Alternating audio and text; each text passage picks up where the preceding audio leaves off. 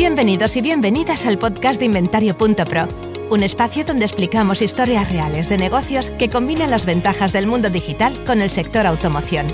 Esto es Motor Digital.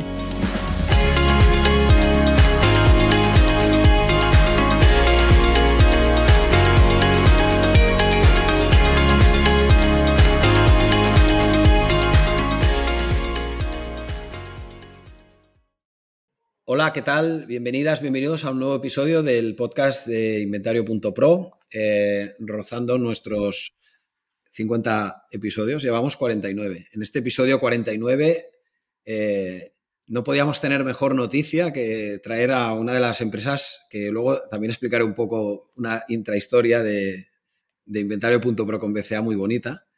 Eh, y viene la empresa BCA España, sobradamente conocida por todos los profesionales de España. Y eh, está con nosotros y es un lujazo tener a Antonio Aboy, director de marketing de BCA España. ¿Qué tal, Antonio? ¿Cómo estás? Hola, buenas, muchas gracias. Encantado de estar aquí en tu podcast. Muy contentos de que estés, muy contentos. Ahora, ahora entraremos en la intrahistoria que tiene, tiene gracia. Y Rafael Izquierdo, el director de ventas de BCA España. ¿Qué tal, Rafael? ¿Cómo estás? ¿Qué hay? Muy bien, fenomenal. Pues muy bien por, por porque muy contentos de que estéis. BCA, eh, una empresa, en, mi caso, eh, súper querida desde los inicios, porque eh, muy al principio, cuando fuimos a explicar el proyecto y lo que queríamos hacer con Inventario.pro, pues hace un porrón de años, hace un porrón de años, pero mínimo debe hacer 6, 7, 8. Nosotros, a quien primero fuimos a explicar cosas que queríamos hacer y cómo queríamos construir lo que después hemos ido haciendo con el hub de anuncios de inventario fue con BCA. Y, en aquel momento yo conocí a Antonio. Eh, esto, eh, esto que se puede ver, quien esté viendo el vídeo, es eh, uno de los despachos que tenéis en Azuqueca de Henares, que es el, centro donde subastáis coches, que luego explicaremos un poco lo que es para quien no lo haya visto. Pero yo he tenido la ocasión de ver en vivo la subasta de coches y me pareció fascinante. Una, un ejercicio muy interesante que, que si algún día alguien lo puede ver algún día en directo es una pasada, es una pasada. Muy de mercado, ¿verdad? Porque estás viendo el mercado ahí en tiempo real actuando. El mercado moviéndose y tal. Simplemente que en aquel momento, y además supongo que ahora lo habréis desarrollado mucho más, pero en aquel momento de repente aparecía eh, la puja online. estaba la gente en la grada iban pasando los coches y de repente se veía que se había cerrado la venta en otro lado y era porque habían hecho la, puja online y se lo había llevado otro por, por internet, que era súper mm. dinámico, ¿no? Ahora nos mm. explicaréis un poco el modelo. Entonces, ¿por qué está BCA hoy, aparte de que es un referente absoluto en el, ecosistema en español? Eh, BCA yo creo que tiene mucho que decir tanto del modelo actual, del momento actual que está viviendo el mercado, marca temporal diciembre de finales del 2022, ha sido un año muy peculiar. Siempre son peculiares, pero el, el 22 después de la subida, esto lo comentaréis vosotros, y eso es muy buen, eh, creo que es un muy buen referente para explicarnos cosas que ellos han vivido y me gustaría que lo desarrollaseis luego. Y después queremos también desarrollar y hablar con vosotros sobre el, las comparativas con otros mercados que conocéis perfectamente y entender qué puede hacer mejor el compraventa, qué puede hacer mejor el grupo de concesionarios. Creo que es un tema que dará para mucho.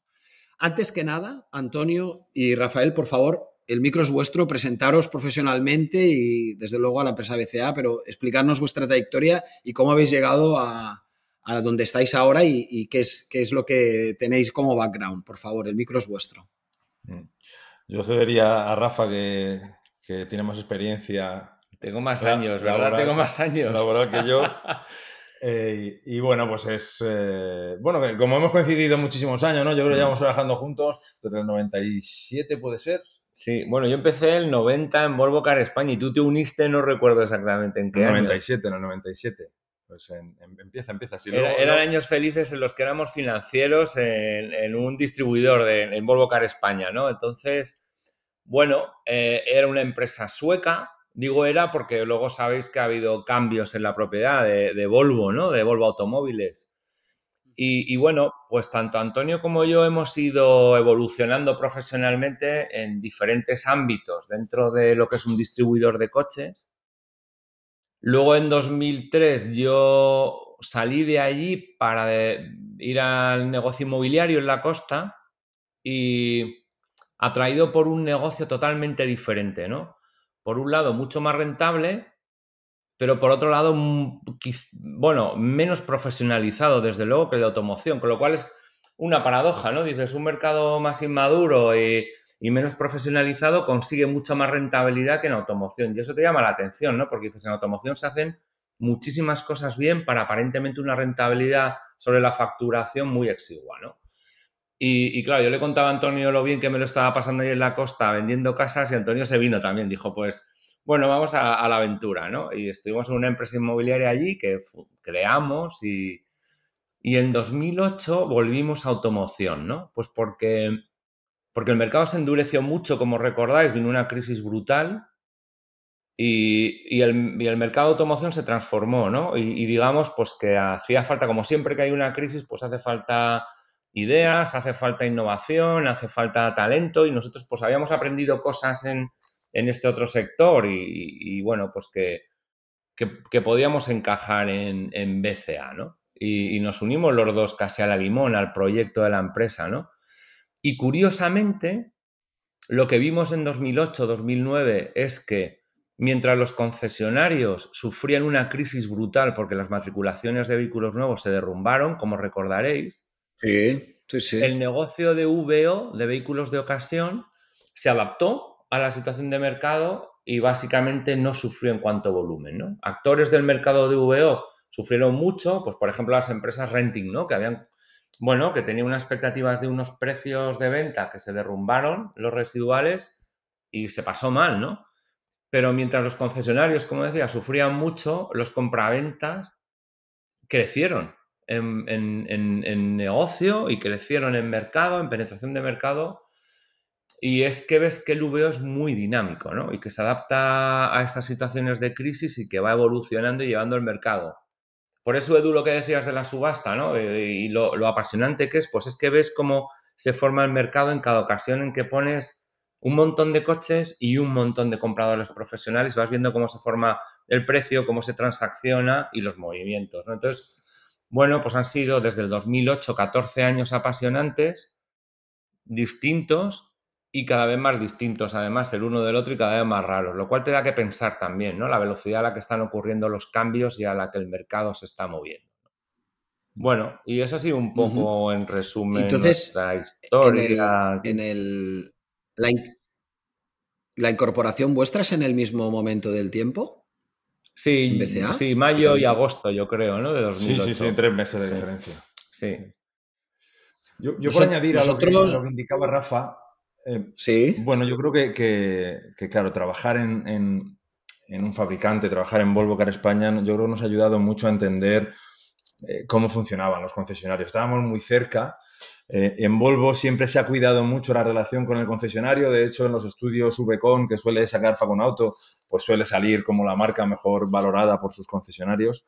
Y, yo creo que ahí aprendimos la dificultad que tiene un, concesionario y la hemos traído, hemos traído ese aprendizaje a BCA también, como para ser un vehículo de, apoyo al concesionario en valoraciones, en, en, dar salida a su VO que no es estratégico, en ayudarles a aprovisionarse de VO estratégico. Y, ese aprendizaje nos, ha ayudado a, poder crear pues, una serie de productos de los que hablaremos luego y, comentaremos y, a conocerlos y a meterlos dentro del, método de retoma de, compra en subasta, que, es algo que, aunque los anglosajones tienen muy, muy metido dentro de sus genes, ¿no? Pues al final, españolitos siempre pensamos que hay una forma mejor de vender un coche a un amigo y es haciéndole una oferta o enviándoselo o alguien que tenemos cerca de nuestras instalaciones, ¿no? Cuando al final nosotros venimos con un modelo mucho más profesional de, aprovisionamiento. Muy bien.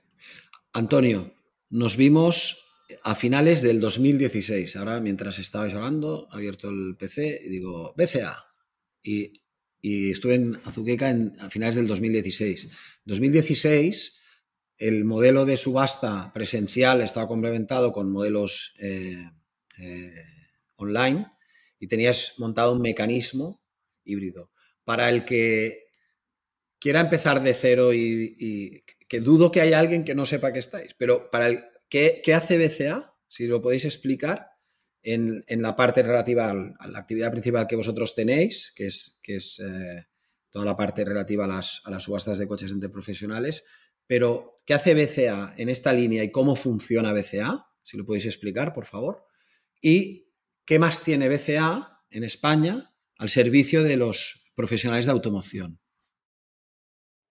Muy, yo simplificándolo, ¿no? Y venía pensando, digo, uh, ¿cómo explico lo que hacemos? Que es muy difícil explicar lo que hacemos. Bueno, pues hilando con lo que comentaba antes, eh, pues yo cuando estudié ciencias económicas, pues claro, me hablaban mucho de la ley de la oferta y la demanda y que hablaban de que los mercados pues tenían que tender a ser perfectos, ¿no? Yo, yo creo que el, el, método de comercialización para un vehículo usado vía subasta es el modelo más perfecto que existe. Nosotros somos un marketplace donde nos encargamos de buscar aportadores de vehículos con la mayor variedad de vehículos, segmentando la oferta de vehículo en función de, la antigüedad, en función del uso que han tenido los coches a distintos compradores que también buscamos en el mercado eh, profesionales o en clientes profesionales que buscan un aprovisionamiento continuo y le hacemos ver que en esas subastas donde se cruza la ley de la oferta y la demanda, lo que nos, explicaban en lo que me explicaban en la universidad, eh, para ver cuál es el precio justo de mercado. Nosotros buscamos ese precio justo de mercado donde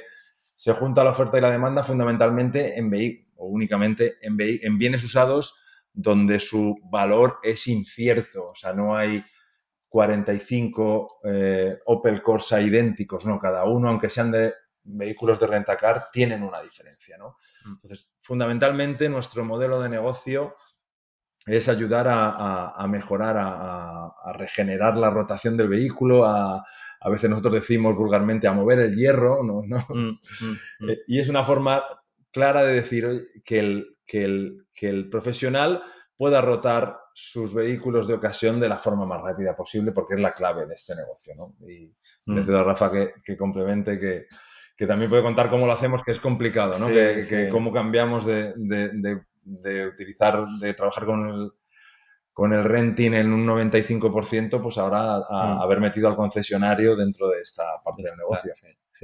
Pues Antonio lo has explicado perfectamente. Yo creo que es eso, es, es formar mercado, juntar la oferta y la demanda. Lo característico de BCA que cuando lo típico, ¿no? Cuando los amigos te preguntan, oye, ¿y tú dónde trabajas? ¿Y qué hacéis? ¿no? Y le cuentas, y le cuentas la empresa un poco por encima, casi que lo que más llama la atención cuando no estás muy metido en este negocio es que nosotros no compramos coches, ¿no? No, no, o sea, facilitamos esa compra-venta, pero nuestro papel es y debe ser de neutralidad. Al final nosotros lo que tenemos que hacer es crear las mejores condiciones posibles para que esa transacción se produzca, como dice Antonio, en un mercado lo más perfecto posible. Y nosotros debemos ser neutrales favoreciendo, pues tanto que la oferta eh, esté lo mejor presentada posible la información del vehículo, las fotografías, el estado del coche con total transparencia para que el comprador pueda comprar, pueda pujar, pueda establecer su precio de la mejor manera posible, ¿no? Y esa es nuestra misión. Al final es trabajar para profesionales que venden y que compran y que muchas veces el mismo profesional está en la subasta en los dos papeles, ¿eh? vendiendo y comprando. Nos pasa con muchos profesionarios. Porque necesita unos coches y no necesita otros o no los quiere trabajar.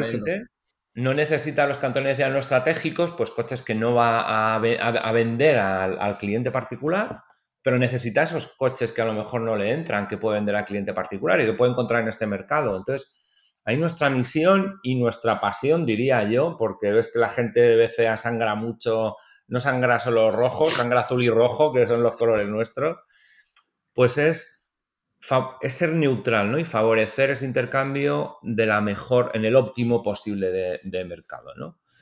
Es una misión muy bonita, la verdad. Que... Entonces dicen, no compráis. No, no, no, no compramos, realmente no compramos. Y dicen, oye, ¿el vendedor no preferirá que le compréis los coches y dejarse de rollos? Y dices, pues, pues mira, no. Porque el vendedor inteligente percibe que si compramos los coches, si le compramos los coches para luego venderlos en la subasta, normalmente si yo compro estoy asumiendo un riesgo y ese riesgo va en detrimento del precio que puede obtener, ¿no? Entonces al final el vendedor racional y que tiene experiencia dice, no, no, yo prefiero llevar allí los coches, que me los subastéis, que me saquéis el mejor precio posible y luego me contáis, ¿no? Es muy interesante. Y, los, y, esto ha cambiado mucho en el mercado español. No era así hace muchos de vosotros profesionales, pues lo sabéis, ¿no? Que la subasta ha ido poquito a poquito ganando terreno, pero que no era el, modelo de negocio habitual hace 15 años. Hace, bueno, yo cuando la viví, que ahora me, encantaría volver otro día y verlo, ¿eh? pero yo cuando la viví era alucinante, alucinante. Era un, bueno, el coche pasa, ¿no? Si queréis describirlo al que no lo haya visto, porque a lo mejor hay gente que solo ha pujado online, pero si queréis describir cómo son antes que esto, antes que esto, ¿dónde tenéis centros ahora físicos eh, que se ejecute y se hagan subastas? Aparte de Azuque Cadenares. Centros físicos tenemos en Azuque Cadenares, a 40 kilómetros de Madrid. estamos en, el sur, en Andalucía, en la Luisiana, que está justo a mitad de camino entre Córdoba y Sevilla.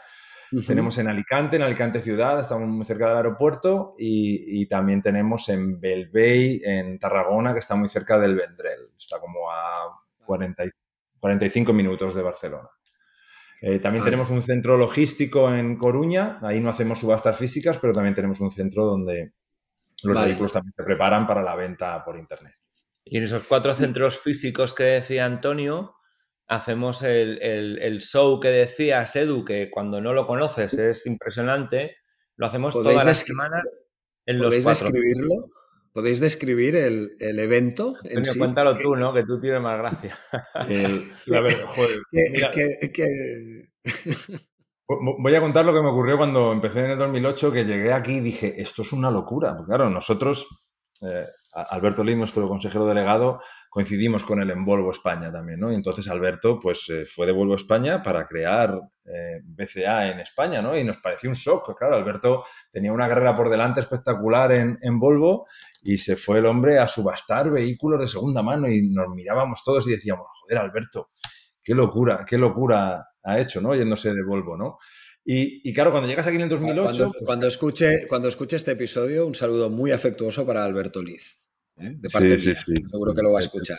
Aprovecho. Por supuesto, Perdona que te haya interrumpido, dime, dime. Claro, llegas y tú llegas a un hall de subasta donde hay una grada, tenemos grada, el público se sienta, o sea, imaginaos pues una pista de baloncesto partida por la mitad donde solo hay grada hacia un lado y en el otro lado pues hay dos personas subidas en un púlpito, en un escenario, con un micrófono, pues presentando un vehículo. Claro, los, los vehículos están en subasta menos de un minuto de media, están 50 segundos. En 50 segundos tenemos una serie de profesionales, bien sea físicamente o bien sea desde sus instalaciones, pujando por Internet, licitando por un vehículo, entrando pujas en, 50 segundos para, adquirir ese vehículo usado. El trabajo que tenemos previo es fundamental, ¿no? Nosotros, mm. pues, en esas subastas solo subastamos vehículos que, que están en nuestras instalaciones, le hemos hecho, pues, una revisión, una identificación correcta del modelo, una revisión mecánica de más de 50 puntos, un reportaje fotográfico muy amplio, que también entraremos en, eso más adelante, supongo,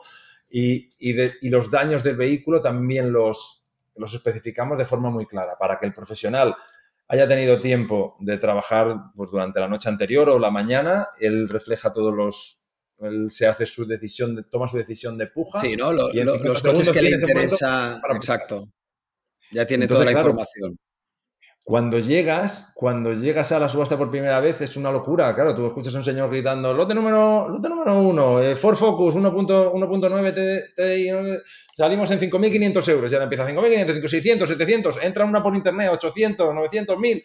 Y claro, es una barbaridad la velocidad a la que va esto. O sea, mm, mm. te comprarías todos los coches cuando entras aquí al principio y dices, joder, compraría coche, lo pujaría, lo pujaría, lo pujaría, ¿no? Es es un, te dan ganas de, de participar, ¿no? Es muy dinámico. Mm. Eh, pues eso, hacemos en los cuatro centros, un día a la semana en cada uno de los centros. En Azuqueca se hacen dos también porque segmentamos los vehículos que vienen de intercambio de, coche a cambio, de concesionarios fundamentalmente, a los vehículos que tienen un menor uso, más en edad de renting, llamémoslo así, lo llamamos top quality, que son vehículos pues eso, de una media de, de cuatro años y y 90.000 kilómetros, ¿no? Porque la tipología de comprador profesional es muy diferente para, una, para unos coches y para otros, ¿no? Mm. Estamos, de la primera eh, parte estamos hablando de pequeños, pequeños eh, profesionales o, talleres o, compraventas eh, de, pocos vehículos en la exposición y los vehículos que llamamos top quality de, pues eso, de 4 o 5 años entran pues los grandes compraventas, grandes grupos de compraventas y grandes concesionarios también que entran. El, profesional que está en la sala, que está sentado al lado de los demás, que se debe tener ahí la chuleta de los coches que le interesan y todo, eh, ¿cómo, ve físicamente el coche? Esto lo, igual vale la pena que lo expliquéis. le corre el coche por delante, hace entrada y salida, ¿cómo funciona? Básicamente sí, los vehículos están todos estacionados en, una zona que está detrás de ese púlpito que comentaba Antonio, donde están los subastadores. Entonces el comprador eh, puede y de hecho van y lo miran, entran dentro del coche, lo arrancan, lo oyen, lo huelen, lo... al final son muchos inputs que recibes, ¿no? Que toda la información que publicamos online previamente a la subasta, esto también es importante porque como decías Edu, Claro, el comprador ya viene con su chuleta de los coches que a priori le interesan, ¿no? Que ha visto en internet. es que si no, es una locura, eso es imposible procesarlo, el cerebro le, explota. Claro, luego él viene, valida que efectivamente esos coches, pues la imagen que tenía, que le hemos transmitido, ya os digo, de la mejor manera posible, la valida, la completa, y a lo mejor se encuentra alguna sorpresa, ¿no? Tanto positiva como negativa. Vaya, este coche que a priori me encajaba, no tanto, pero sin embargo, aquí hay un coche que no había reparado en él y está fenomenal, ¿no? Entonces, eso ocurre antes de la subasta. Eh, depende, la hora depende, ¿no? La, eh, empezamos, eh, depende del centro, pero de 9 y media a 10 suelen empezar y eso está publicado previamente.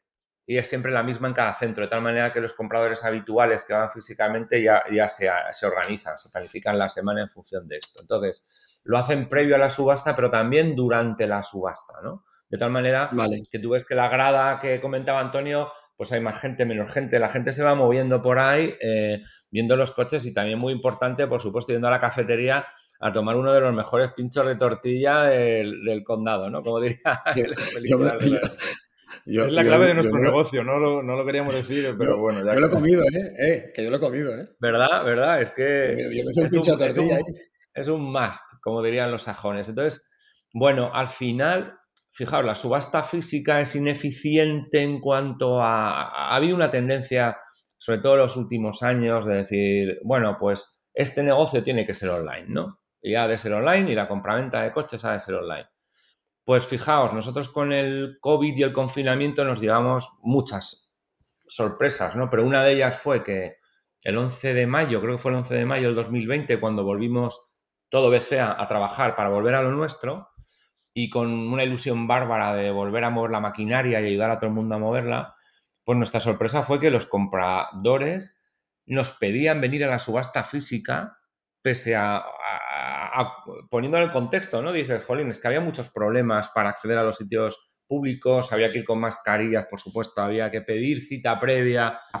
Sí, sí. Es que teníamos overbooking, ¿no? Porque los compradores querían volver a, tocar, a ver, a ver de verdad esos coches que le podían interesar, a, encontrarse con otros colegas, competidores, concurrentes de profesión, comentar cómo va la jugada, cómo va, cómo te va, ver cómo está el mercado, vernos, o sea, ese contacto físico. En otros países han abandonado más la subasta física, ¿no? En España nosotros encontramos que para nuestro cliente sigue siendo muy interesante venir a ese momento que decía Edu, que es como muy impresionante, y tocar el mercado, ¿no? Y ver cómo va, y ver a los compañeros, y tener esa posibilidad, ¿no? Entonces, hmm. es interesante también, ¿no? Porque ha habido muchas discusiones y sobre si el modelo será online en el futuro. Pues el modelo será, en nuestra opinión, como el cliente decida, como el cliente comprador y el cliente vendedor decida. Y nosotros no debemos imponer uno, nosotros en esa neutralidad que hablamos antes, pues debemos ir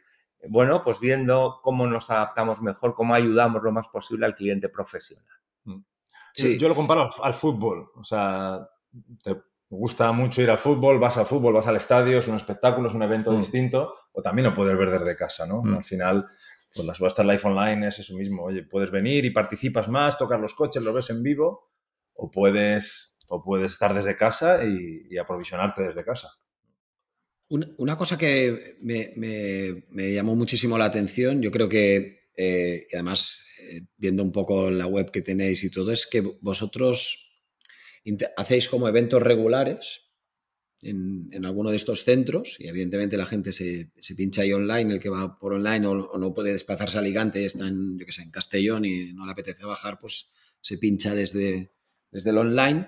Pero después, de vez en cuando hacéis mega eventos de muchos coches o unos coches súper específicos con cosas muy peculiares. Yo qué sé, el otro día eh, creo que era... Antonio que está siempre dándole a...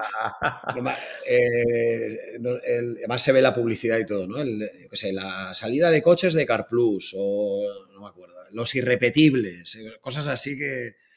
Y eso entiendo que lo que hacéis es como, como eventos que son un poco fuera del, calendario regular y, en el fondo, ¿qué se persigue, Antonio? ¿Hacer como temáticos de alguna tipología de coche o, de un aportador en concreto? ¿Por qué, por qué hacéis mm. esta, este enfoque de evento de ventas? ¿no? En el fondo es un evento. Es, un poco de todo, ¿no? Yo creo que al final, bueno, pues igual que los ocho días de oro del corte inglés, pues nosotros nos gusta hacer nuestro, pues eso, nuestra semana loca o nuestro aniversario, que son las dos semanas donde ponemos toda la carne en el asador, pues para buscar un mayor movimiento en el mercado, ¿no? Pero hay una parte romántica aquí, o no, no sé cómo decirlo. Claro, cuando vas al Reino Unido, a, a Berbecia en el Reino Unido, es un monstruo, es un monstruo que, que comercial, pues no sé, yo creo que el año pasado fueron más de un millón y medio de vehículos. Claro, si lo pones un millón y medio de vehículos, es casi el mercado de España de VO. ¿Un millón y medio? Eh, vendidos en subasta uno a uno. Es algo absolutamente impresionante. Un millón y medio. Un millón, y, medio. Sí, sí, más, más. Yo creo un millón seiscientos. Es una barbaridad. Es brutal. Claro. O sea, lo que, lo que pasa en Inglaterra es, es excepcional. Luego hablaremos de Inglaterra si quieres un poquito más. Sí, sí, sí. Y tanto, ya lo creo trabajan mucho en marca sobre marca. Los grandes grupos de concesionarios, pues Inchcape, Pendragon, que son los grupos grandes de concesionarios, más grandes que nuestros grandes grupos de concesionarios en España, pero, pero bueno, al final muy profesionales. Ellos van allí a vender a BCA y se anuncian como vendedores de BCA, ¿no? Entonces, pues hicimos, por ejemplo, en, nuestro centro en Belvey, fue épico, pues lo tematizamos como un gran combate de, de boxeo entre el grupo M, el grupo M y el Remotion. Entonces, claro, fíjate, que dos grandes grupos en, Cataluña tan importantes, pues cada uno de ellos subastó 70 vehículos, uno hacía los pares, otro los impares, y, y, había como un pique por a ver quién vendía más coches de esos 70, quién conseguía un, ratio mayor. Fue espectacular, mm, se vendió mm, mm. completamente todo, salieron, salieron a, empate, ¿Eh? Claro, empate, pero, empate técnico. Sí, sí, sí, Aparte de que disfruta, bueno, no me acuerdo quién ganó, pero ganó por poco, ganó por, por un coche o algo así, fue una locura. Pero aparte de que ellos disfrutaron vendiendo esos vehículos, o sea, ese, ese vehículo no estratégico que comentábamos antes, ese coche que, pues, que les llega a ellos ya con, con 10 años y 180.000 kilómetros, ellos no lo van a comercializar. Hmm. Eh, aparte de darle salida, dar una salida rentable a sus vehículos, claro, nuestros compradores estaban encantados porque vendieron, o sea, se vendían todos los vehículos al precio en el que, que hacían la puja, la transacción, y, al final es un día que sale todo el mundo contento. Oye, mm. hemos vendido todo, hemos comprado todo, nos ha cundido el día, nos vamos así contentos. Eso lo hacemos muchísimo, como comentabas, con CarPlus, con grandes aportadores de vehículos. Sí que nos gusta mucho hacerles algo distinto a la hora de que vengan a traer sus coches a BCA el corte de los coches, Antonio, en su momento me lo, explicaste y, se me quedó grabado. O sea, vosotros, ¿cuál es vuestra mm, clasificación de la oferta que corre dentro del marketplace? Para poder orientar sobre qué os basáis en la edad del vehículo, en si es premium o no, cómo hacéis los cortes y qué tipo de clasificación hacéis sobre el vehículo objeto de subasta.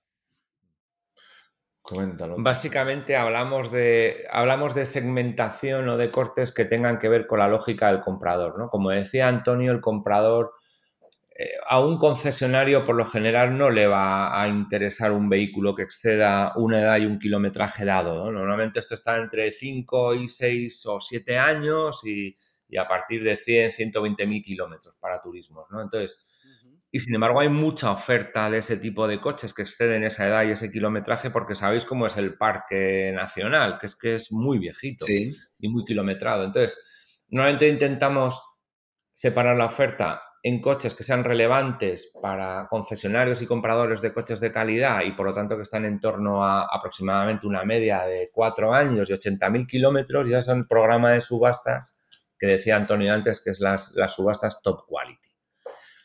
Y a partir de ahí eh, están en las subastas generales, ¿no? Y luego ahí pues hacemos también segmentaciones que de nuevo sean relevantes para el comprador. Por ejemplo, subastas de dañados, que son interesantes para determinado tipo de compraventas y talleres con negocio de VO, etcétera. Vamos buscando un poco y todo esto es lo que Antonio y su equipo mueven en la parte de marketing, ¿no? Configuramos las subastas y luego la comunicación a los compradores en base a siempre buscando ayudar al comprador, ¿no? A que lo tenga fácil, porque el, coche joven para vosotros es el de 4 y 80, ¿hasta ahí lo consideráis joven? Sí, Sí. Un coche hasta cuatro años y 80.000 sería una primera clasificación, ¿no? Sí, eso es. si vas a Dinamarca. luego ya es un poco más. más eh, si vas a Dinamarca, por ejemplo, BCA en Dinamarca tiene una operación muy potente también. Y para ellos un coche joven, un VO joven es de cuatro meses. Cuatro años y 80.000 kilómetros es un VO viejo para ellos. Entonces, ah, sí, no lo sabía. ¿Y eso? Depende mucho, depende mucho del mercado, porque es un mercado con, en general en el que los coches tienen mucha más calidad, rotan más y, es muy exportador, ¿no? Entonces, eh, es que el, parque español, Edu, y tú lo conoces perfectamente, es muy antiguo. O sea, tenemos una situación, cuando comparamos con Europa... Esto lo explica... Esto, esto lo explica muy bien cuando salen las ponencias José Manuel, ¿no?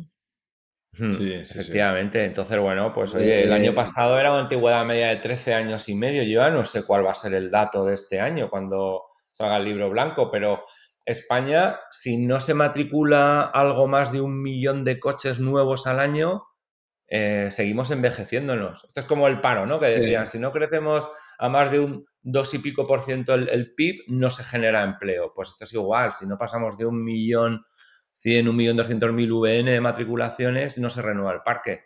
Y llevamos tres años, por una razón o por otra, en las que estamos deficitarios, ¿no? Entonces el parque se seguirá empeorando, mm, seguirá envejeciendo.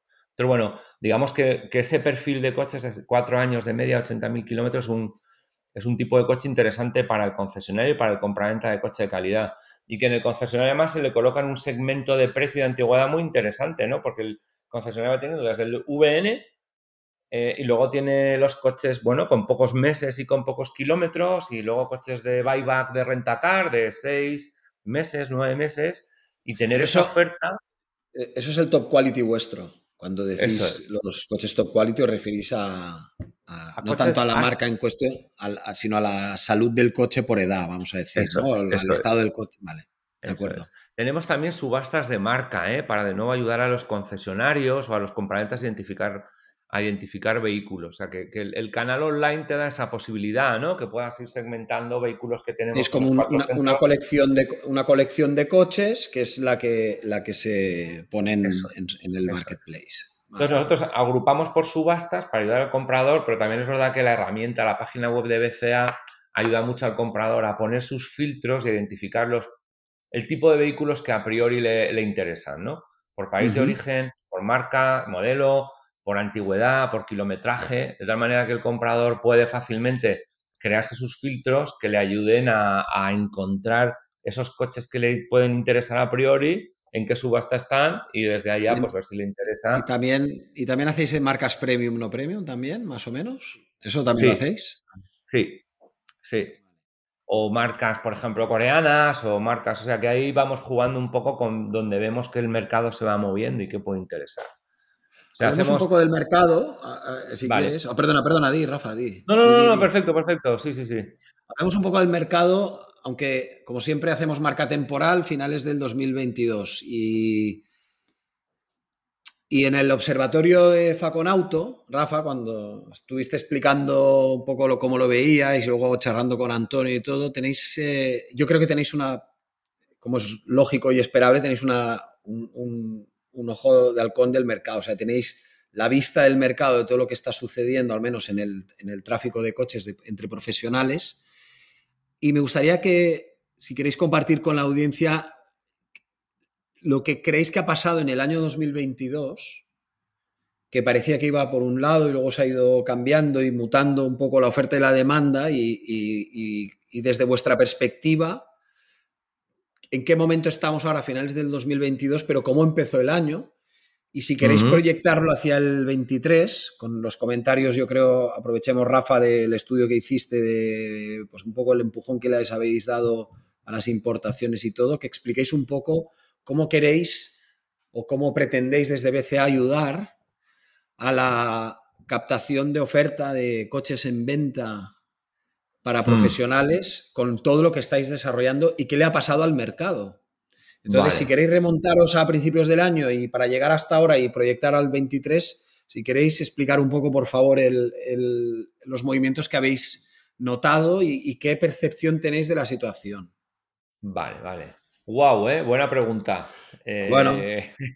Hago, hago intro y, a, mí también me apetece mucho que hable Antonio en esto. Yo, yo voy a ser muy breve. El año 2022, el titular es, no sé, iba a decir, ha sido un poco una locura, ¿no? Está siendo una locura, ¿no?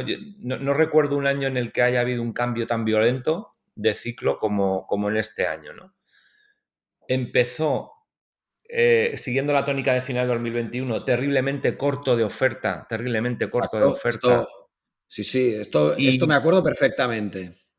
Y con una demanda desbocada en el que veíamos una escala de precios que continuaba y, bueno, pues, pues, parecía no tener fin, ¿no? Eh, porque además en VO siempre tienes un tope que te marca el precio del VN, ¿no? Y como los precios de VN pues también han seguido subiendo, pues bueno, no había tope visible, ¿no? En verano, yo creo que fue en verano cuando, eh, pues, pues en, un artículo, en una entrevista a, nuestro consejero delegado, Alberto Oliz, él, anunciaba el cambio de ciclo, ¿no? Y decía, va a llegar el cambio de ciclo y es difícil prever cuándo y con qué intensidad, pero está claro que tiene que venir porque los, los indicadores macroeconómicos y las expectativas, pues te hacen pensar que tiene que haberlo, ¿no? Y él hablaba de rotación y de, imprimir velocidad y rotación al, negocio de VO, porque esto iba a venir y convenía que no te pillara con el pie cambiado. ¿no? Pero en verano se estaba produciendo el cambio, pero no nos dimos cuenta. ¿no? Y el cambio se ha mostrado, no nos dimos cuenta en general en el mercado. ¿eh? Y el cambio ha venido con toda la violencia del mundo en noviembre. ¿no? En noviembre, de pronto, eh, hemos visto un cambio en la tendencia del, de, la demanda del particular y sobre todo de la demanda del profesional, en el que básicamente eh, y han cambiado las tornas. Ahora mismo es un mercado en el que sobran coches aparentemente y, falta demanda, ¿no? Y, y, todo este cambio se ha producido muy rápidamente y de una manera muy importante, muy, muy notable, ¿no? Entonces, ese es el contexto en el que estamos en diciembre de 2022, pero Antonio, ¿cómo lo ves tú? Porque yo lo veo así o sea, comentando con pero... O sea, lo que tú dices, Rafa, antes de que entre Antonio, básicamente es, esto iba por un camino de dominio, dijésemos, vamos a hacer la demanda, eh, tiraba, tiraba, tiraba de la oferta, pero eso complicaba la compra. O sea, durante un tiempo se ganó mucho margen porque tiraba la demanda de la oferta, el coche se vendía más caro y el stock que tú tenías valía más. Pero cuando ibas a reponer, claro, también subía el precio de la oferta y entonces ahí empezabas a no tener tanto margen. Y de repente la demanda tira, tira y lo que tú estás diciendo es que ya en, noviembre la demanda deja de tirar tanto. Con toda la crudeza que, la demanda cae mucho y que, y que, y nada, y que de pronto aparentemente sobran coches, ¿no? Y que no hay demanda para tanto coche. Y seguimos hablando de un mercado que es deficitario de coches, ¿no? Entonces es, es es muy llamativo, ¿no? La situación, el vuelco que ha pegado el mercado. Y si veis las campas, y yo creo que es algo que todos los profesionales compartimos, ver las campas de coches y de pronto hay mucho coche.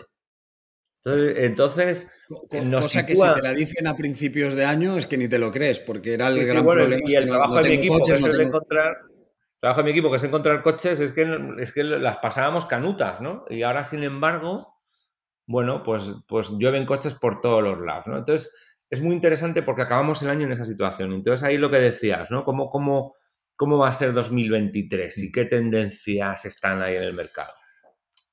¿Qué, qué ha ocurrido? Claro, yo creo que estamos en un momento de ajuste. De ajuste no sé cuánto es el ajuste, ¿no? Los precios han crecido en algunos casos un 40%. El mismo vehículo frente a principios de 2020 el, Volkswagen Golf, por ejemplo, que es el coche de VO tipo, ¿no? Que tenemos, hemos visto que ha crecido su precio un 40%. Es una barbaridad, ¿no? Si lo piensas, ¿no? Sí, esto en un año es, es brutal, brutal. Es una locura.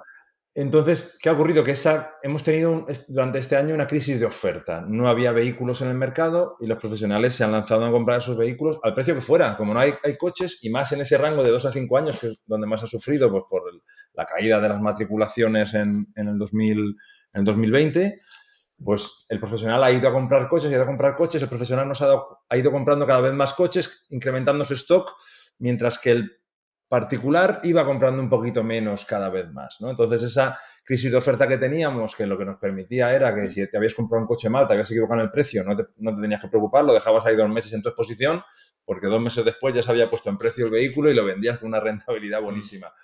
Ahora que ha ocurrido que el, el particular ha dejado de comprar a ese ritmo o ha caído un poco la demanda. Yo no creo que sea tan, tan grande, o sea, no creo que no va a ser un ajuste tan importante, porque sí que tenemos los primeros síntomas que nos indican bastantes profesionales que ya están empezando a tener otra vez cierta actividad de, demanda del particular, ¿no? Lo que pasa es que ahora han decidido frenar fundamentalmente mm. las compras porque tienen una situación de stock alta y además en España siempre a final de año nos paramos las compras, pues entre el, pago del numerito, el que en mi taller en Navidades no funciona y no me reacondiciona los coches, pues hacemos esa, esa, esa decisión poco racional de parar las compras de, de aprovisionamiento de vehículo profesional, ¿no? Yo sí creo que ahora el, 2023 va, va, a empezar y va a empezar relativamente pronto, ¿no? O sea, no, normalmente pasaba en la tercera, cuarta semana del año. Yo este año creo que nada más pasa Reyes, ya vamos a ver que se reactiva algo el mercado porque, porque han estado vendiendo durante este mes de diciembre. Hmm, hmm. Yo antes de meterme en 2023 y al hilo de lo que dices, Antonio,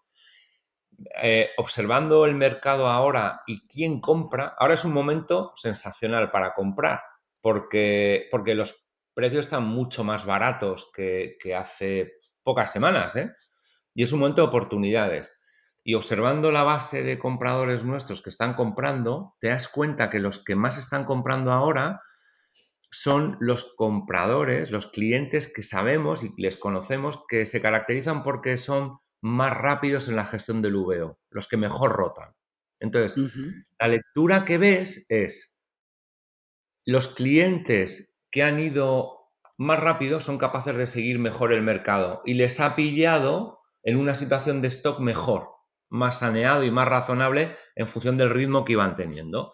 Entonces ahora son capaces de comprar oportunidades en el mercado, cosa que otros clientes que son más lentos, que esta situación de mercado les ha pillado sobreestocados, mucho más de lo que la demanda que tienen puede asumir, no pueden comprar ahora porque dicen, es que no te puedo comprar porque sigo teniendo demasiados coches en stock.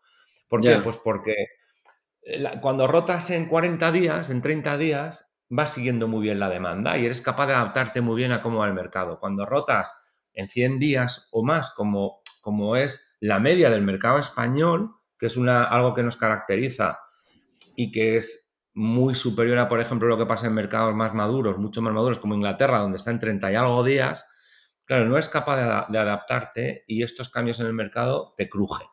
Entonces, la lectura que sacamos otra vez es, si vas a jugar en serio en el mercado de VO, si de verdad quieres ser un player importante aquí, tienes que reflexionar y tomar acciones para que tu negocio sea un negocio de rotación. No puedes estar en el mercado de VO si tu rotación no se reduce. Pues si es 100 días, pues no puedes pasar a 30 y algo, pero tienes que tomar acciones decididas para bajar rápidamente a 70 y luego a 60 y luego a 50 y luego a 40. Porque si no, cada vez que ocurra un movimiento del mercado no te enteras y te deja fuera otra vez. Y eso para mí es una conclusión fundamental. Y Muy interesante. Nuevamente esta enseñanza nos la da el 2022 claramente. El foco en la rotación. Absolutamente. Hilando, porque hablábamos también, claro, tenemos en Inglaterra pues, pues grandes players que trabajan con nosotros y, hace unos años en un curso de formación, pues BCA les hacía un curso de formación a los empleados de Inchcape, que es un grupo de concesionarios monstruoso. Sí, sí, este es un top 50 de Europa, pero de los más gordos que hay. Sí, sí, mm. lo mismo top 10, no lo sé, mm. pero bueno. El, Y la formación, les preguntábamos a los, a los vendedores de VO que estaban en, que estaban allí en la formación y yo y le decía, ¿cuál es la política de coches usados? Y me decía, 45 días. Y yo les decía, joder, 45 días, ojalá en España pudiéramos tener una media de 45 días, estamos lejísimos. Claro, tú hablas con un concesionario y es imposible, ¿no? Y nos decía, no, no, me he explicado mal, la política de 45 días es que si no he vendido el coche en 45 días, mi jefe se lo lleva de la instalación y lo vende, y lo vende a profesional. O sea, tiene 45 días como máximo para vender el coche. Si no, cambio de canal grabado si no, cambio, de canal. y nos pasa que en, España, aunque todos sabemos y, hablas con cualquier profesional del VO y tenemos muy buenos profesionales del VO en España, concesionarios, o sea, yo creo que hay dos niveles, el, profesional, el, multimarca profesional, los grandes multimarcas profesionales son súper profesionales en el VO y algunos concesionarios también, pero el concesionario tiene esa, esa asignatura pendiente en decir, oye, voy a basarme en la rotación. Voy a buscar un objetivo de rotación de menos de 60 días para empezar y con un objetivo de fijarlo en 45 y en 30 días es factible. Al final, oye, pues reacondicionar el coche lleva un tiempo. En mi taller lo tengo lleno porque, porque le reparo la chapa a mis clientes de, de, VN o mis clientes de, de taller. Pues cambia de taller, busca uno fuera, haz turnos en el tuyo, pero tu coche de VO que has comprado para VO para comercializar no puede estar esperándose 20 días porque tengas una, lista de espera importante en tu taller de chapa, ¿no? Eh, buscar a su mejor profesional. No, lo claro, el, el, mejor profesional en un concesionario de VN está en VN, no está en mm. VO, mm. de, forma general, ¿no? Mm. Esto, esto alguna vez te lo he oído decir, Antonio, y, y sí, a ver, yo en el ámbito de ventas no me meto, pero yo te digo que, y lo dije en el observatorio cuando salí tres minutillos ahí para hablar, digo, yo, yo creo que está muy bien exigirse tanto a nivel de sector y todo, pero te puedo asegurar que hace dos años ni de coña había en el ámbito digital los profesionales que ahora eh, hablas con ellos y gente con unos conocimientos súper eh, completos del, ámbito digital y saben perfectamente lo que quieren. A mí me sorprende mucho que habiendo puesto tanto esfuerzo en el digital y habiendo traído tanto personal, con el foco que le ponen en el VO, eh, tú creas o consideres que no tienen los profesionales tan cualificados que tienen en VN, que seguramente en VN son buenísimos, pero es que es imposible que no haya que no hayan progresado por, un tema de foco.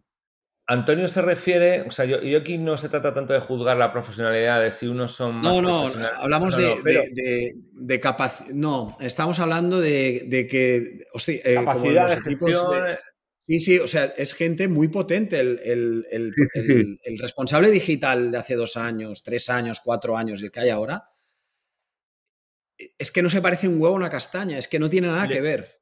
Le voy a dar la vuelta y hablo de. Le voy a dar la vuelta y abro debate aquí. No, no, es un debate, ¿eh? Esto, da por otro capítulo. Esto da por otro capítulo. Tiene razón, ¿eh? Diciendo eso es. Pensando en, cómo son los equipos de VN en la concesión. Le voy a dar la vuelta. ¿Quién gana más? ¿El jefe de ventas de VN o el jefe de ventas de VO? ¿El comercial de VN o el comercial de VO? No, no, no, Entonces ahí, ahí te das cuenta de cómo está asignando sus recursos el concesionario, ¿no? Y dices, venga, ¿qué es lo más importante? Ahí estamos de acuerdo, Edu. Una manera muy directa de medirlo, sí, estamos de acuerdo. Ahí estamos de acuerdo. Hay, más dado, hay más dado, hay más dado. Y, han progresado muchísimo y la digitalización y en tus post, en tus podcasts se habla mucho. Digo podcast porque yo solo lo escucho en el podcast, pero es, multi, es, multi, es multicanal y, es de agradecer todo lo que estás haciendo, ¿eh? que lo diré al final, pero bueno, la verdad que es, muy útil para los profesionales. El, al final esa digitalización tiene que ser una herramienta que te ayude a la rotación. O sea, tú tienes que, no es lo único, claro, lo que me decía, oye, reacondicionar, es que hablas con concesionarios que están súper encantados de reacondicionar un vehículo en 20 días. Yo se lo digo a los de Inchcape el día que vaya a Inglaterra y me dicen, ¿dónde vas con 20 días para tener un vehículo listo para la venta? Mm.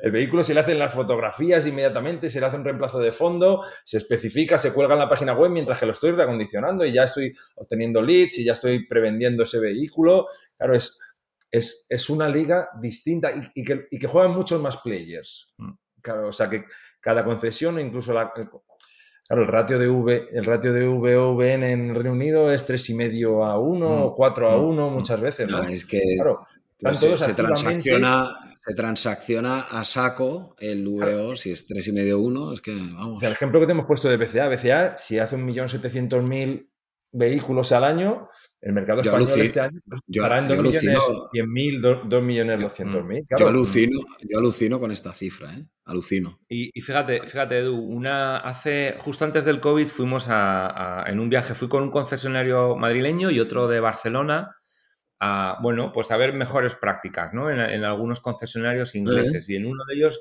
nos daban el dato, estábamos viendo el proceso de puesta en venta del VO y de tiempos, ¿no? Nosotros íbamos con el paradigma de 45 días y nos decían, no, no, eso era hace años, ahora es treinta y tantos días, ¿no? dependiendo del concesionario, tengo una cifra. En este concesionario, eh, desde que el coche lo retomaba, lo tenía en la instalación hasta que salía reacondicionado, el tiempo máximo que se fijaban era 48 horas laborables, dos días laborables. Y entonces dijimos... ¿En, qué? Puesta en venta del coche se ha reacondicionado. El coche entra y en 48 horas laborables ya está reacondicionado para la venta. Era ¿En serio? Claro, eso le dijimos, le dijimos, mira, esto ya sí que no me lo creo. esto ya sí que no me lo creo, demuéstramelo. Entonces empezamos a meter la uña, estos dos concesionarios y yo, con, con, en el equipo directivo de la concesión. Y te das cuenta que era verdad y te explicaban cómo lo hacían y además para ellos era innegociable. O sea, no iban a exceder ese tiempo. Un poco pensando en lo que decía Antonio de los 20 días. Te das cuenta que allí, y te cuentan cómo lo hacen y dicen, es verdad, esta gente se ha tomado muy en serio la rotación y es su prioridad número uno, no es la rentabilidad, es la rotación.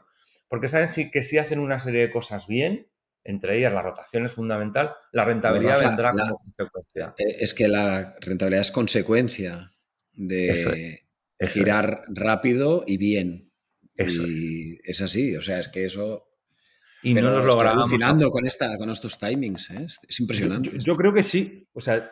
Yo, cuando Antonio comenta estas cosas, cuando, cuando comentas lo de los perfiles y todo, que te escucho muy atentamente y soy muy sensible a esto, tengo la, la, deformación profesional de que en, el ámbito que nosotros interactuamos, que, es marketing y, digital y todo, yo sí que te puedo decir que, ha, sido, ha sido brutal el cambio. Brutal, brutal. Pero es verdad, pero es verdad que algunos, pero yo digo en promedio, es decir, el, el, a ver, dicho de otra manera, el compraventa mediano de antes y el compraventa mediano de ahora tiene mucho mejor perfil de la persona que se ocupa del digital, sí. El compraventa grande y tal, ni te cuento, alucinante, eh, eh, los habéis escuchado muchas veces, son una pasada en cómo ejecutan, en cómo eh, trabajan en integrarlo. Habéis oído a grupos en el podcast, que vale la pena escucharlos, que te internalizan los procesos y los homogeneizan en 100 días. En 100 días meten un concesionario comprado operando tal cual operan los demás. Que era el caso, no me acuerdo, eh, no recuerdo mal, era Concesur, Huertas. Todo lo que han explicado que hacen es de mucho nivel. O sea, tú vas a buscar a otro sector inmobiliario y, otros que, yo también conozco. Y, tienes la percepción de que, hostia, súper high, muy, muy que lo son, y te crees que coches no, y no es así, no es así. Otra cosa es el, el, mid-market o, en volumen, gente que sigue haciendo las cosas de una manera muy tradicional y no tiene nada que decir. Ahora, que yo no estoy tan en contacto como vosotros con directivos de VO, de VN, como vosotros lo estáis, que sin duda son vuestros, vuestros clientes naturales o, los interactores. Eh, y entonces ahí escucho muy atentamente a Antonio. Entonces me choca un montón la percepción que tengo yo en el ámbito digital, ¿no?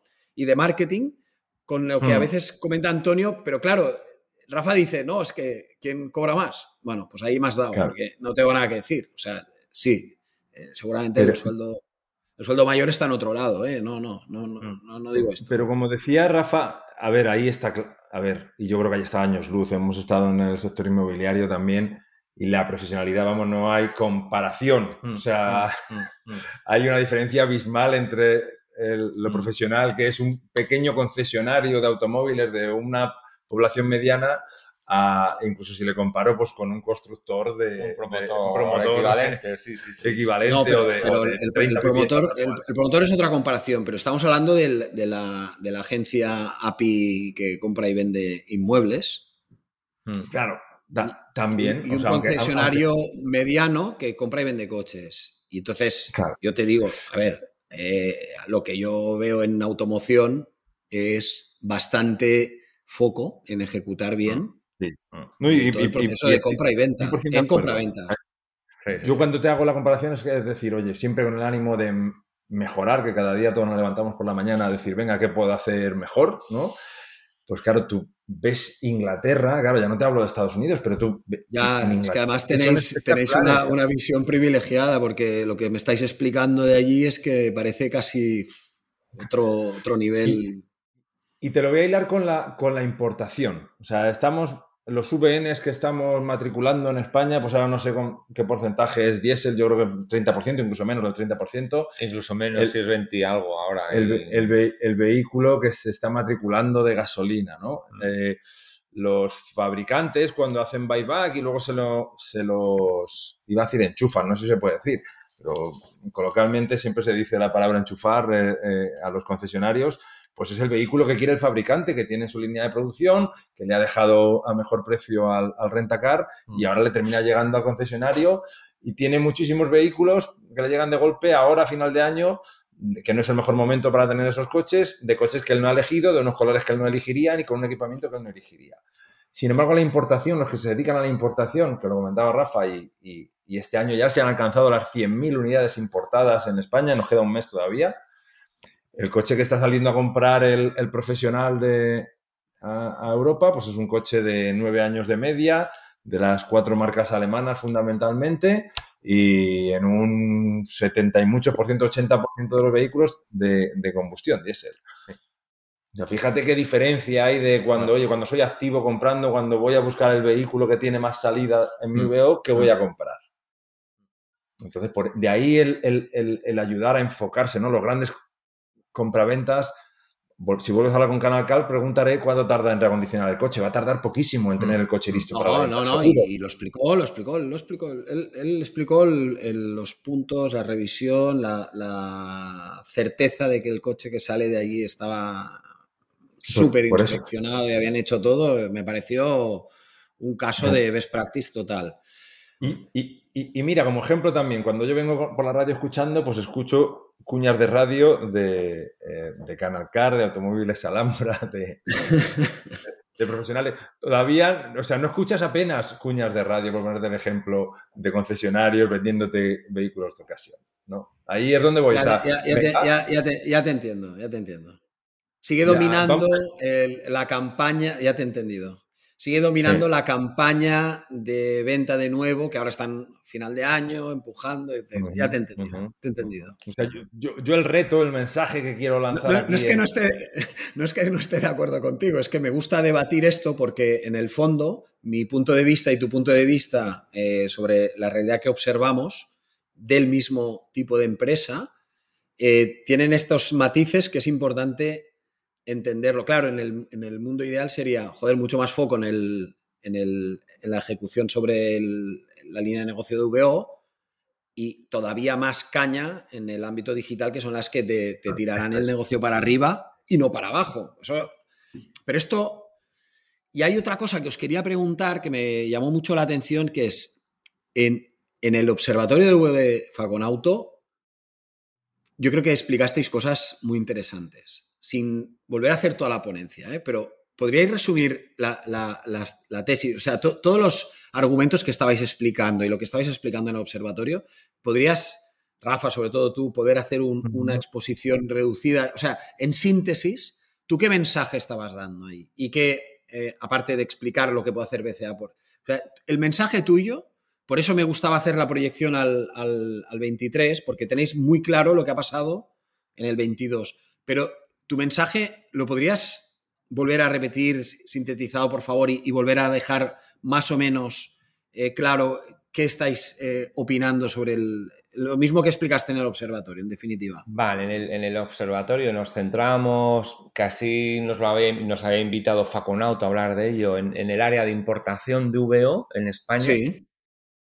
Y, lo que presentamos era una serie de datos y, del mercado, así como nuestra experiencia importando vehículos para matricularlos con matrícula española y facilitar en esa época que decíamos antes, en el que había una crisis de oferta brutal, intentar traer coches de, Europa a España para facilitárselo a nuestros compradores profesionales en subasta. ¿no?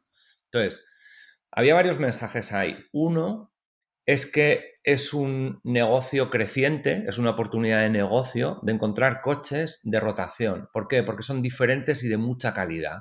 Entonces, es un VO que se vende muy rápido. No es barato, no es barato, no es el coche baratero, es un coche de precio alto, pero que cuando el comprador lo ve, el comprador particular lo ve, lo quiere y lo compra muy rápido. Es el primer mensaje. y, que por tanto ayudaría al objetivo de rotación, ¿no? Eso es. El primer mensaje es un producto interesante que está creciendo, por si no nos hemos enterado. El segundo es, requiere mucha profesionalización. Es difícil, es complicado, es un proceso complejo. Tanto encontrar los coches, y nosotros podemos ayudar, pero al final el concesionario o el compraventa tiene que, en muchos casos, pegar un salto de calidad para poder acceder porque es complicado, hay que gestionarlo muy bien, ¿no? Y entonces el mensaje también era, métete porque este es otro motivo también para meterte en el mercado de importación.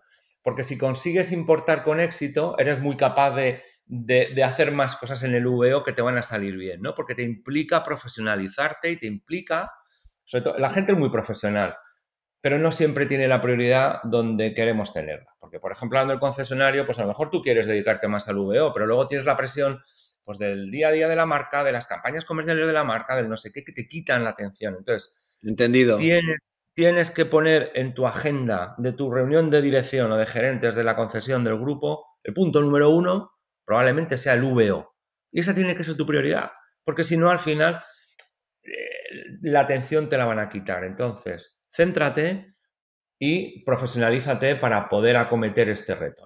esos eran como dos, dos datos principales, dos conclusiones principales de la presentación. El tercero es que es una pena que los plazos administrativos sean tan lentos en España para matricular un coche y que es absolutamente innecesario cuando en otros países europeos como Alemania o Francia, comparables, son muchísimo más rápidos. Y lo que aquí te tarda de dos semanas a cinco semanas, que es conseguir el permiso de circulación y la matrícula española, pues en Alemania o en Francia es que es inmediato, básicamente, es un día para otro.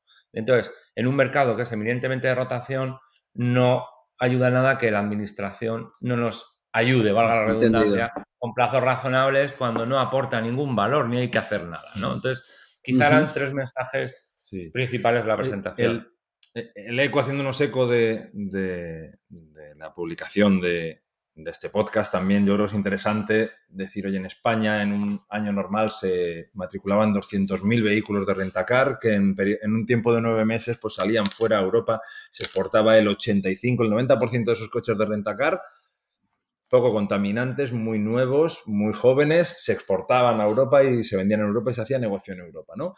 Porque así no tenían que pagar impuesto de matriculación, gran parte de ellos. Mm. Mm. o sea, por decirlo así, tal y como tenemos montado el, impuesto de matriculación en España, favorecía que los coches poco contaminantes y jóvenes salieran fuera a Europa.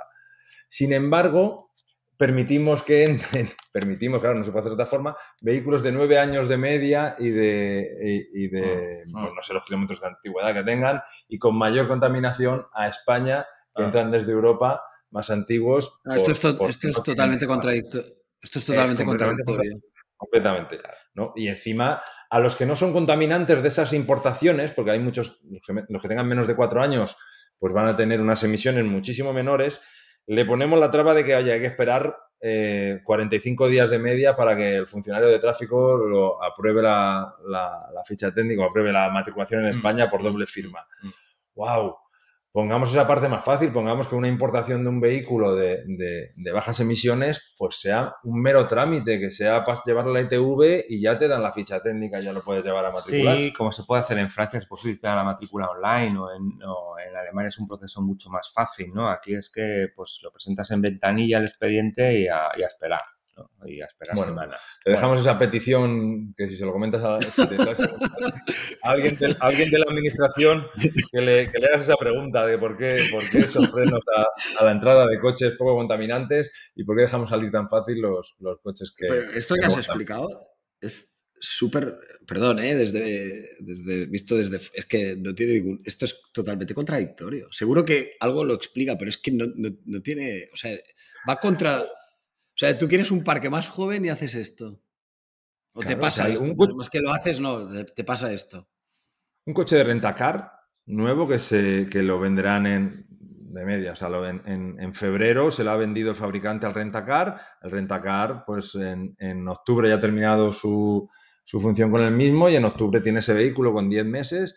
Si lo quiere vender a un español, tiene que pagar un impuesto de... El 475 o el 875. El, impuesto de matriculación tiene que pagar. Pues, y si lo exporta a Europa, no tiene que pagarlo. O sea, penalizamos al comprador local, al comprador nacional, en esos coches de calidad.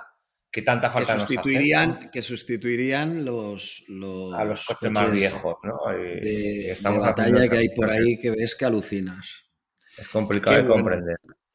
No, qué bueno lo que, qué bueno lo que. no, no, que es interesante. explicando es qué malo, pero qué bueno lo que estás compartiendo.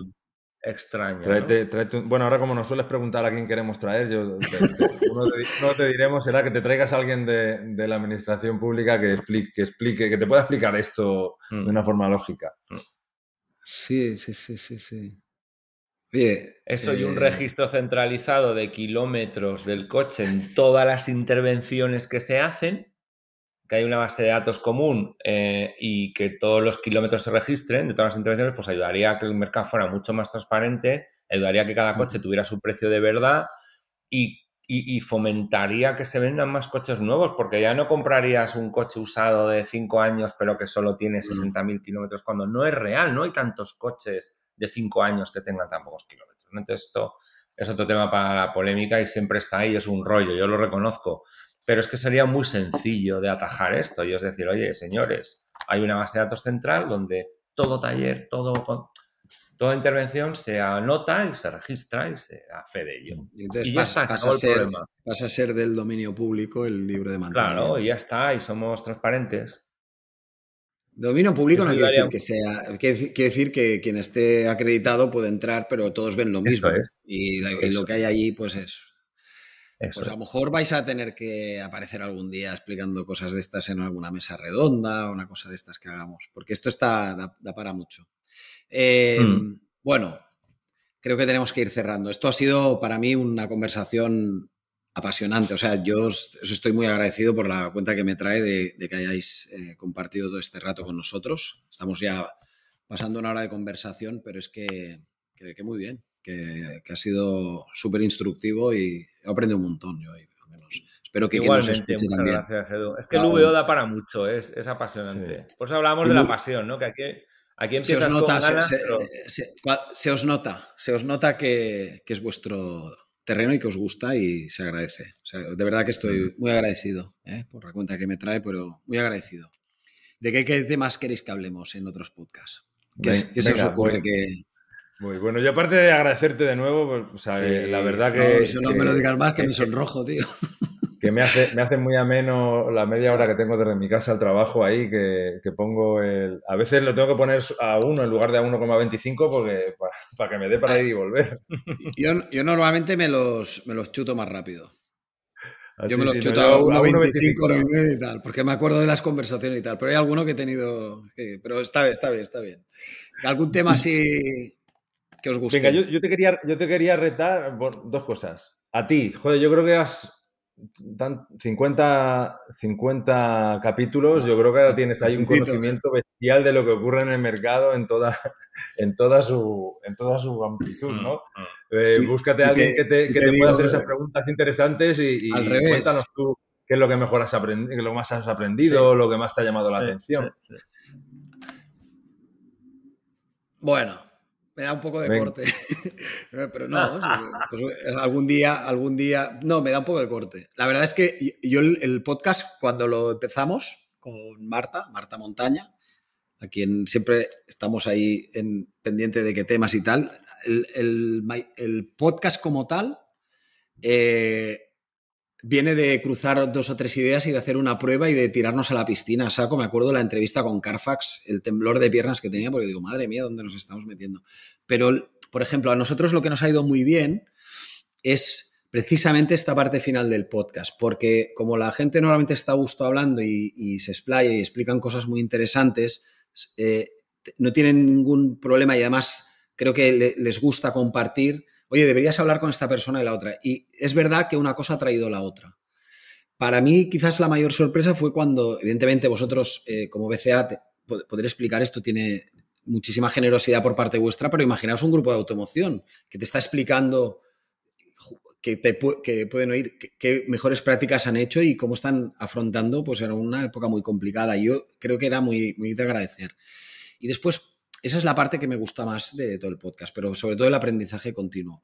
Y luego hay, hay una mm. cosa que a veces nos da un poco de miedo, que no sabemos si un tema va a gustar o no, pero en el fondo me ciño mucho, cuando buscamos con quién hablar, me ciño mucho a, a trabajar, porque da suficiente ancho la confluencia entre la automoción y el digital, porque digital es súper amplio. O sea, tú, como el digital se mete hasta las, se mete hasta las trancas, es que entra en cualquier parte de la empresa y verás que si digitalizas algo ahí, o sea, si utilizas sistemas de información y los datos y los trabajas bien, sacas valor de ello, que eso en el fondo es la, no tiene, es la digitalización. Y eso aplica desde operaciones, por ejemplo. Ahora me has dado un tema que me tiene alucinado, es decir, ¿cómo lo hacen para tener el coche con... Es imposible que no hayan metido ahí eh, tecnología, es imposible.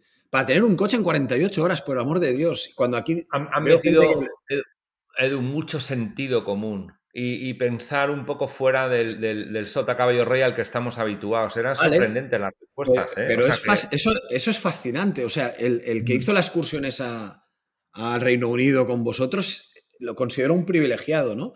Pues ahora imaginaros que...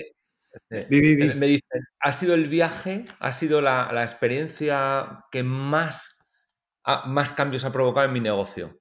O sea, fue brutal. Y me lo, creo, me lo creo, me lo creo, Rafa, me lo creo, me lo creo.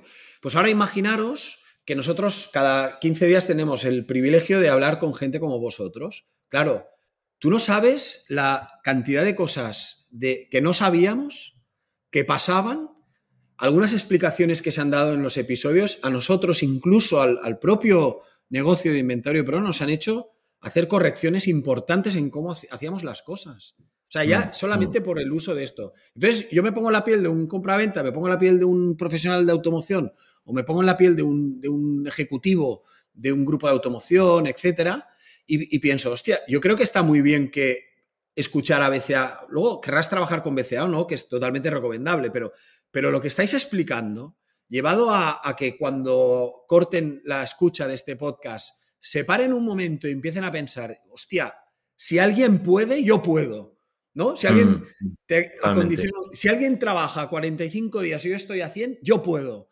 Y es lo que yo buscaba o lo que buscábamos con el podcast, que es, vamos a hacer que la gente del sector le explique a la gente del sector las cosas que se hacen bien y las cosas que se pueden hacer mejor. Hostia, que es la única manera de, progresar y compartir, no solamente yendo a los congresos de, yo que sé, de Gambam, de Faconauto, y tal, y, charlar ahí un momento o hacer estas excursiones. Y entonces, esa regularidad yo creo que también fue una de las cosas que nos, que nos hmm. sacó, dijésemos, mejor, que dio mejor rendimiento y entonces venía gente y te decía, hostia, sigue, seguid hablando y, ya sé que os es un esfuerzo, pero seguid porque vale mucho la pena que se explique abiertamente. Y es verdad que luego viendo las cifras, el, éxito, ya pues para acabar de pegar ahora la chapa a los que nos escuchan, pero es verdad que el éxito no ha sido que esto se haya hecho en plan, que, lo escucha mucha gente, ¿eh? pero que mucha gente del sector haya escuchado al menos algún capítulo y nos haya dicho, no tanto que lo haya escuchado, sino que haya dicho, me ayudó mucho escuchar a no sé quién. Hostia, yo para mí eso ya es la moneda de pago, tú.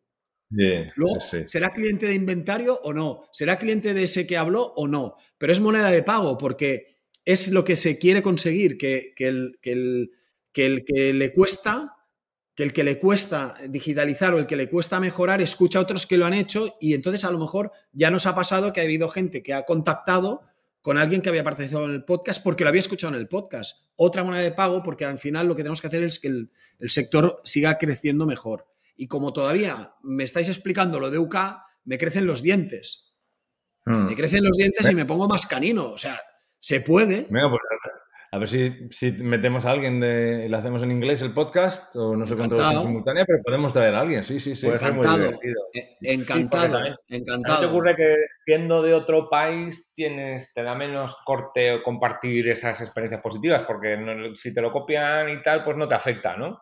Que eso también está bien, ¿no? Puedes hacerlo, que en general la gente es muy generosa compartiendo, pero bueno, que además... Sí que lo han sido, sí que lo, sí. que lo han sido todos en general, sí que lo han sido, mucho. Te, lanzo, otra persona que este yo creo que es interesante. Que te lanzo a, Pedro Álvarez. Pedro Álvarez es el propietario de la gestoría Álvarez Martín. Que, si bien es cierto que normalmente los profesionales, pues la gestoría que tienen siempre es la de la que tienen más cercana, pues una que han conocido toda la vida. claro, hablando de digitalización, a nosotros nos sorprendió. Nosotros en BCA pues teníamos también a un señor de toda la vida que, que, nos llevaba la documentación, a la gestión de la documentación, que era complicadísimo. Y Pedro nos vino con una idea revolucionaria, completamente digital, hace ya no sé cuántos años, 8, 9, 10 años, Y, y, nos ayudó mucho a agilizar nuestros procesos, a que nuestros clientes tuvieran de una forma más rápida la documentación. Eh, yo creo que es una persona de la gestoría de Martín interesante para, Interesantísimo. Y muchas gracias por la sugerencia. Ojalá acepte y podamos entrevistarlo. Encantadísimos. Y además es un gran conservador, o sea que seguro que lo hace ameno. Muy bien, muy bien. Oye, yo quiero pues lanzar un tema, un tema, no sé a quién, ¿no? Porque probablemente podría ser un panel, pero rotación, no hemos hablado de la rotación. Yo creo que es un tema muy bien. muy bien tú como referente y compartiendo información con el sector y tal, que es súper sí, Sí, sí. Eh, bueno, vosotros, invitadísimos, ya, o sea, por, por puro. Porque el episodio de hoy a mí me ha parecido brutal. Muchos son brutales, casi todos son mm. súper interesantes y algunos son interesantes. Pero es que el de hoy, con lo que habéis explicado, madre mía, madre mía, yo es que cierro el podcast y me pongo conmigo mismo me pasan las navidades y, entro como un toro, pero como un toro entro a mirar todo lo que hago. me revoluciono. nos pasa casi cada día, ¿eh? que tenemos... Madre mía. Hay, que ser muy humilde porque hay tanto que aprender siempre en este en ese sentido, conocer qué hacen otros y que pueden compartir con nosotros. Para mí eh, la rotación es el tema, ¿no? Entonces, bueno, pues. Muy bien, pues sí, sí, será súper interesante y muy, muy buen tema. Muy, muy bien, muy bien. Pues muy agradecido, eh, de verdad. Antonio Aboy, el director de marketing de BCA España, y Rafael Izquierdo, el director de ventas de BCA España, que han estado con nosotros más de una hora en una conversación eh, muy, muy bonita y que espero que os haya interesado a todos y a todas. Antonio, gracias y Rafa, gracias de verdad. Gracias, a ti, gracias a vosotros y enhorabuena por el podcast de nuevo. Venga, gracias a todos los que nos seguís, a todos los que nos seguís. Hasta otro episodio del podcast de inventario.pro. Inventario.pro es una plataforma de servicios digitales específicos para profesionales de la automoción. Te ofrecemos el mejor hub de anuncios para la multipublicación de tu stock nuestros bots para que ahorres tiempo o generes más negocio usando automatizaciones. Además, somos especialistas en crear webs de motor muy fiables y de primera calidad. Si eres un profesional de la automoción, te esperamos. Visita inventario.pro para más información.